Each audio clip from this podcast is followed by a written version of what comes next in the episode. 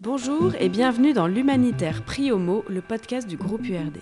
Un programme court qui interroge le secteur de l'aide à travers ses grands mots M-O-T-S. Chaque mot est traité sous plusieurs angles et à chaque émission, un invité spécialiste de la problématique nous livre son point de vue.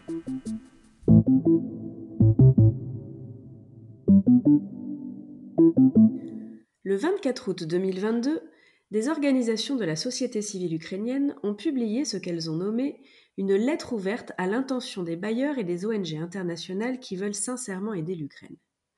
Un texte où figure notamment une critique frontale du concept de supposée neutralité. Je cite Nous ne voulons pas rester neutres. La valeur de la vie humaine doit primer et le fait de répondre aux besoins de ceux qui se trouvent sur la ligne de front peut réduire de manière significative la quantité d'aide civile nécessaire et le nombre de victimes.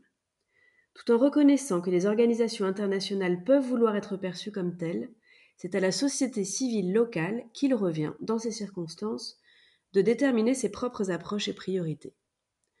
Cette critique de la neutralité ne s'arrête évidemment pas à l'Ukraine. On la retrouve sur de nombreux terrains où l'on observe aussi une montée en puissance des acteurs locaux et des réseaux citoyens d'entraide, qui réfutent souvent le modèle classique de l'aide mise en œuvre par des acteurs dits conventionnels ou internationaux, allant même jusqu'à exprimer une certaine fatigue, voire un rejet de ce système. Comme l'affirme Hugo Slim, il existe en réalité des humanitaires, qui viennent fragiliser le dogme apolitique de la neutralité et qui permettent de s'ouvrir à d'autres approches de l'aide d'urgence. Pour aborder ces questions, nous accueillons aujourd'hui François Grunwald, fondateur et président d'honneur du groupe URD, qui revient tout juste d'une deuxième mission en Ukraine depuis le début du conflit.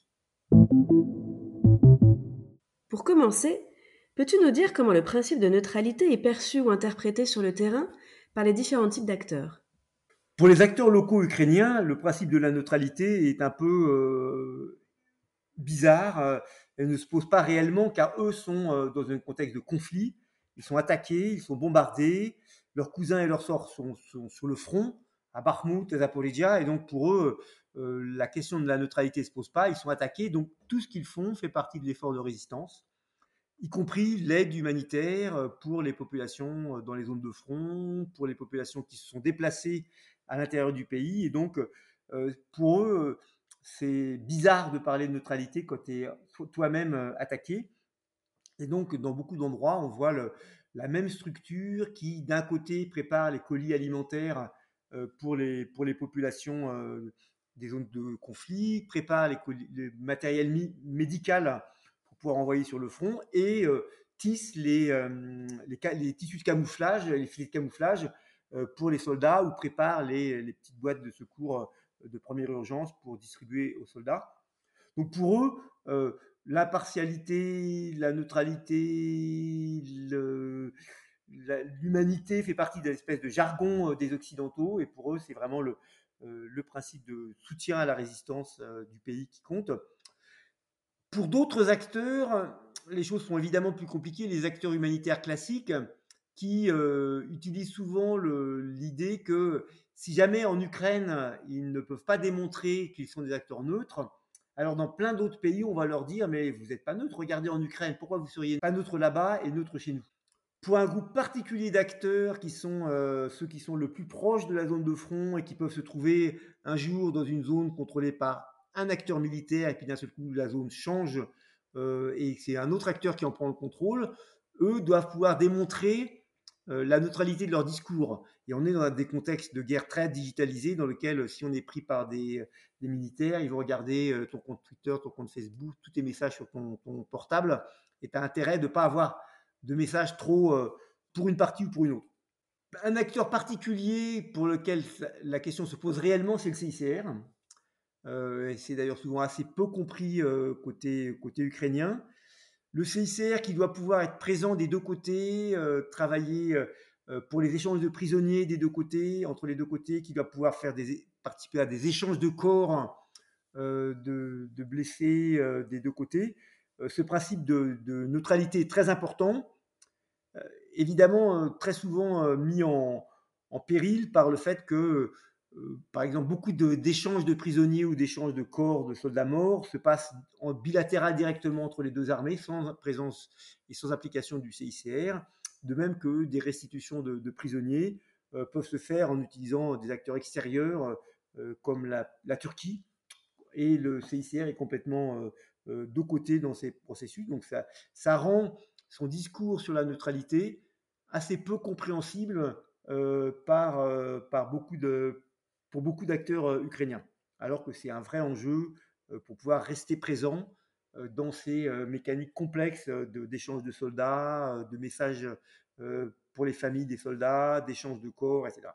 Après, pour les acteurs internationaux, hein, c'est vrai que quand on reçoit de l'argent de, de, ces grands bailleurs institutionnels qui tous soutiennent militairement l'Ukraine, c'est compliqué de pouvoir dire moi je suis neutre, mais l'argent que je reçois, elle, n'est pas neutre. Donc c'est assez, assez complexe. Pour les Ukrainiens, pour les structures de la société civile, les groupes de volontaires, en fait, il y a trois principes qui sont essentiels. Le premier, c'est l'opérationnalité. Il faut pouvoir être présent, pouvoir aller le dernier kilomètre sur la zone où il y a encore des vieilles dames, où il y a encore des gens qui sont bloqués, pouvoir assurer cette, présence, cette délivrance de l'aide pouvoir être présent dans tous les endroits où, l'aide euh, est distribuée aux populations déplacées euh, qui bougent beaucoup parce que le front est, mobile. Donc ce principe d'opérationnalité, il est essentiel. Le deuxième principe important, c'est celui de l'impartialité. On dit souvent euh, l'Ukraine est un pays très fracturé entre ukrainophones, russophones. En fait, on s'aperçoit que quand les gens sur le terrain rencontrent des, des, populations russophones dans la détresse, ils les aident évidemment. Euh, il y a plusieurs histoires qui, ont été euh, repérées de soldats russes blessés qui essayaient de se protéger. Et c'est des Ukrainiens qui les ont euh, assurés de leur secours, qui les ont amenés dans des endroits où ils seraient protégés, évidemment les, amener à, l'armée ukrainienne, mais en faisant très attention que, ces, que ces gens soient, soient bien traités. Voilà, il y a des efforts autour de ces questions de l'impartialité. Pour beaucoup de structures ukrainiennes, l'enjeu principal, c'est l'enjeu de la redevabilité.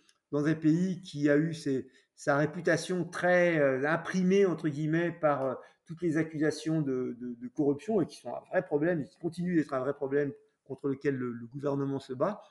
Pour les ONG, pour les structures de la société civile ukrainienne, pour les groupes de volontaires, il faut pouvoir démontrer que l'aide arrive vraiment aux populations qui sont dans le besoin. Et donc, ils ont développé, en utilisant l'extrême digitalisation de la société, plein de mécanismes de photos, d'enregistrement. Euh, en Ukraine, il y a ce qu'on appelle l'application DIA, donc, qui, permet de suivre euh, ses papiers, son aide sociale, son permis de conduire, etc. Donc tout est sur une appli. Et cette appli est très utilisée par les, ONG ukrainiennes et les groupes de volontaires pour pouvoir enregistrer, prendre la photo, vérifier que la personne auquel ils donnent et la personne qui reçoit et pouvoir enregistrer ça dans, leur fichier. Donc vraiment des efforts très importants. Alors il n'y a pas de 100% euh, réussite évidemment, mais c'est des mécanismes qui sont plus efficaces, souvent plus efficaces que beaucoup de mécanismes que l'aide utilise classiquement.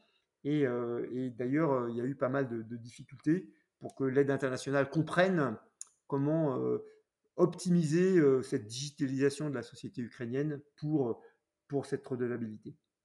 On est là vraiment sur des enjeux liés aux questions de la localisation de l'aide. Euh, as-tu d'autres exemples d'approches ou de réflexions innovantes du duo localisation-neutralité?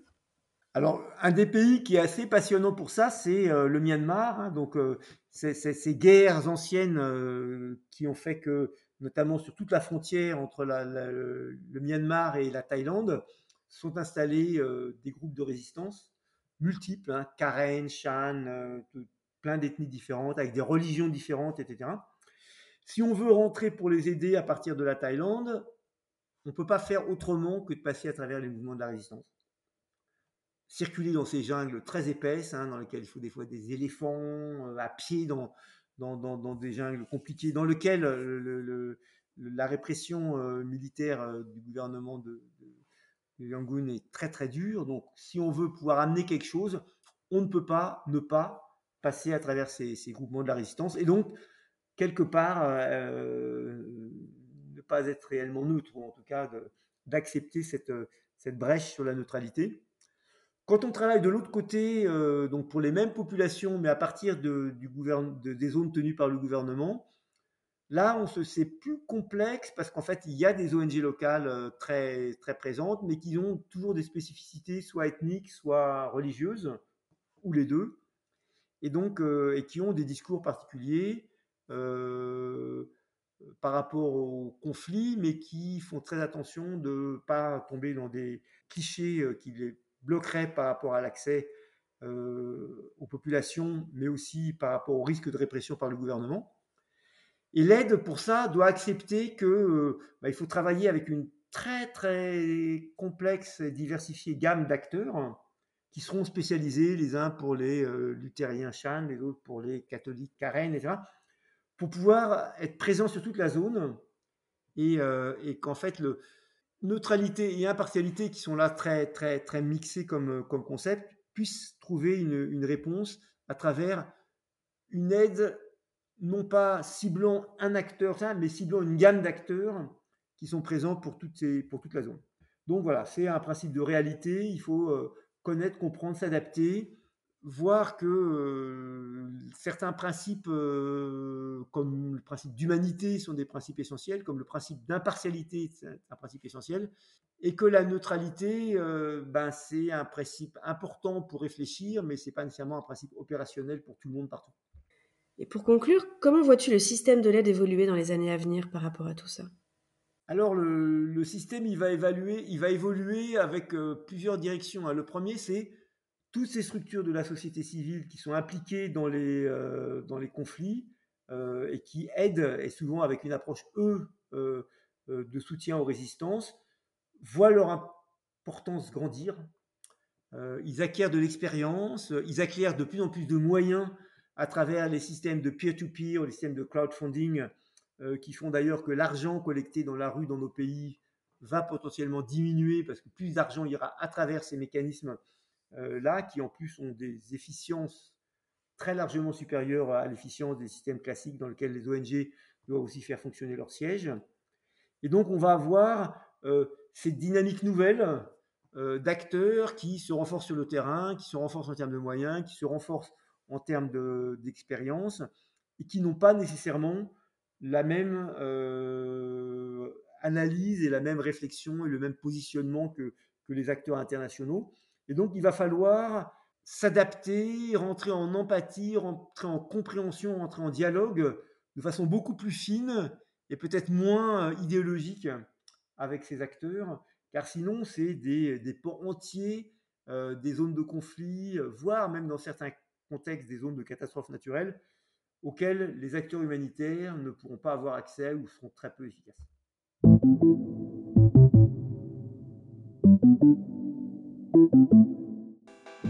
C'était le deuxième épisode de l'Humanitaire Pris au mot, le podcast du groupe URD. On se retrouve très bientôt pour un troisième et dernier épisode de cette série consacrée à la neutralité.